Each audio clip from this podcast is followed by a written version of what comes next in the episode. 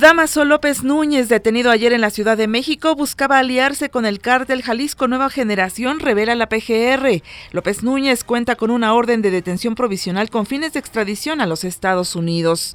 También se informó sobre la captura de Giovanni González Sepúlveda, quien formaría parte del primer círculo de confianza de Damaso y fungiría también como probable operador logístico y financiero en la Ciudad de México a través de la renta de inmuebles y el pago de delincuentes. Reconoce el jefe de gobierno gobierno de la ciudad, Miguel Ángel Mancera, que la capital del país es usada como centro de logística por parte del crimen organizado.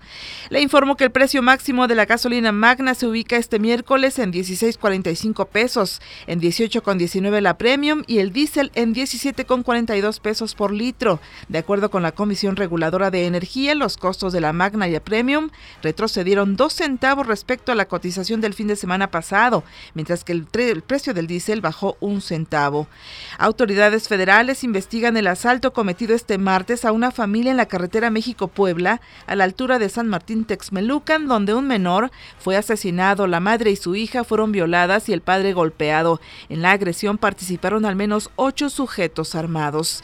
Y en el mundo, al menos ocho personas murieron y otras 25 resultaron heridas en un atentado con bomba ejecutado contra un convoy de las fuerzas internacionales cerca de la Embajada de Estados Unidos en Kabul, fuentes de seguridad.